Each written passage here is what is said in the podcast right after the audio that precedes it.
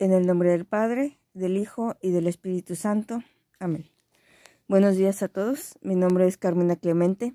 Soy discípula de la familia Bergundey en Monterrey y con mucho gusto les comparto las palabras de vida que el Señor me regalaba en mi oración del Santo Evangelio según San Marcos, del capítulo 1, versículos del 14 al 20.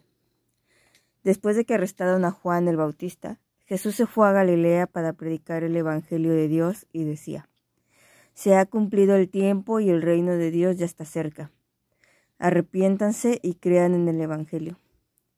Caminaba Jesús por la orilla del lago de Galilea cuando vio a Simón y a su hermano Andrés echando las redes en el lago, pues eran pescadores.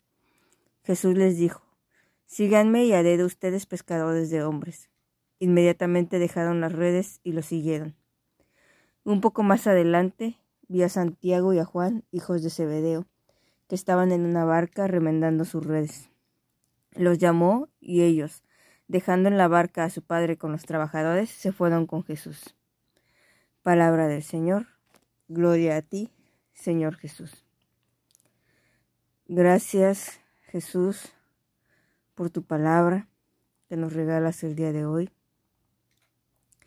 Gracias porque has pasado junto a mi vida, porque me has visto. Gracias porque me has llamado. Te pido porque me des la fuerza, porque sostengas mi mano para poder seguir tu camino, para poder anunciar la buena noticia de tu Evangelio. Gloria al Padre, al Hijo y al Espíritu Santo, como era en el principio, ahora y siempre, por los siglos de los siglos. Amén. El día de hoy empezaba mi oración contemplando a Jesús. Dice que después de que arrestaron a Juan, Jesús se fue a predicar el Evangelio. Y con esto yo veía a un Jesús que estaba atento a la escucha de Dios que la relación que tenía con el Padre, su diálogo con Él, estar en constante oración, le permitía saber qué era lo que tenía que hacer, o sea, cuál era la voluntad del Padre, cuál iba a ser su misión, cuál era el momento. Era sensible a lo que pasaba a su alrededor y por eso cuando arrestan a Juan, Jesús sabe que ese es el momento para empezar a predicar el Evangelio, para empezar a llevar la buena noticia, que es el momento de revelar el reino de Dios y hacer una llamada a la conversión y a la fe.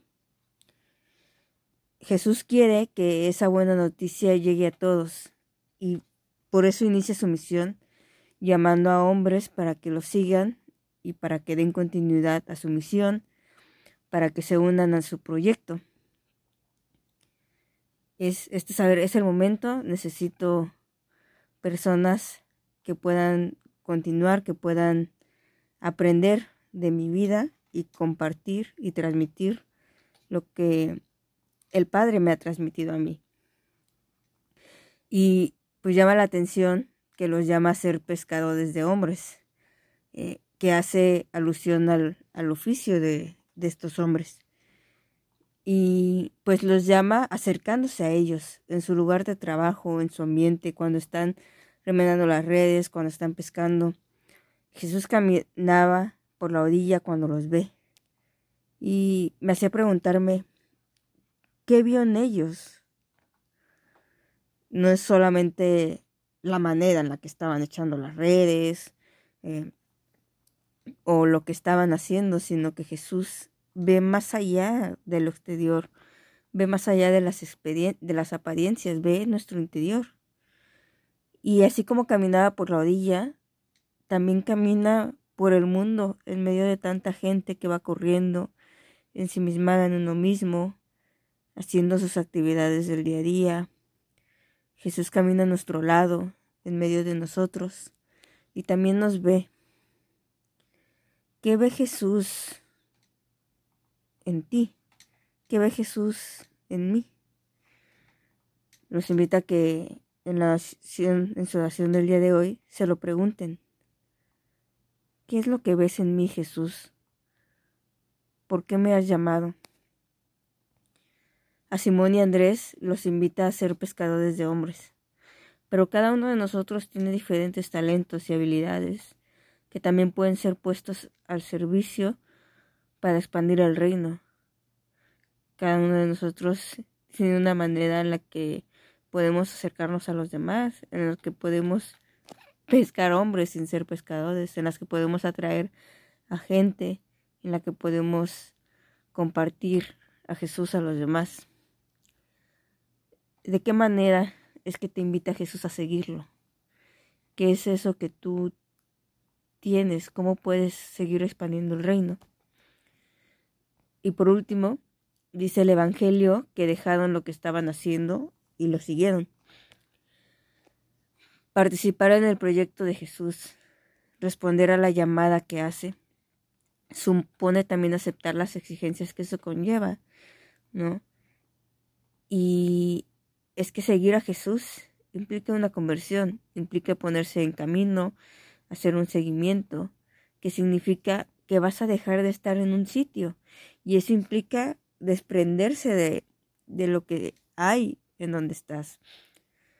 Dice ellos que dejan todo y lo siguen, otros que dejan la barca con los demás trabajadores y su padre y se van. Y es desprenderse de actitudes, de lugares, de cosas, de personas. No siempre tenemos que irnos del lugar, no siempre tenemos que dejar personas, no siempre a lo mejor tenemos que dejar todas nuestras actitudes, sino que hacer una opción por Jesús es dejarlo todo. Es saber que en algún momento nos tenemos que mover, tenemos que dejar este lugar en donde estamos o tenemos que dejar personas Cualquiera que sea nuestra situación en la vida, cualquiera que sea nuestra vocación específica a la que hemos sido llamados, Jesús nos llama para participar en su misión de dar a conocer el reino a todos. Y nuestra mirada debe estar fija en Él para no perder el rumbo y llevar los valores del reino a nuestros ambientes.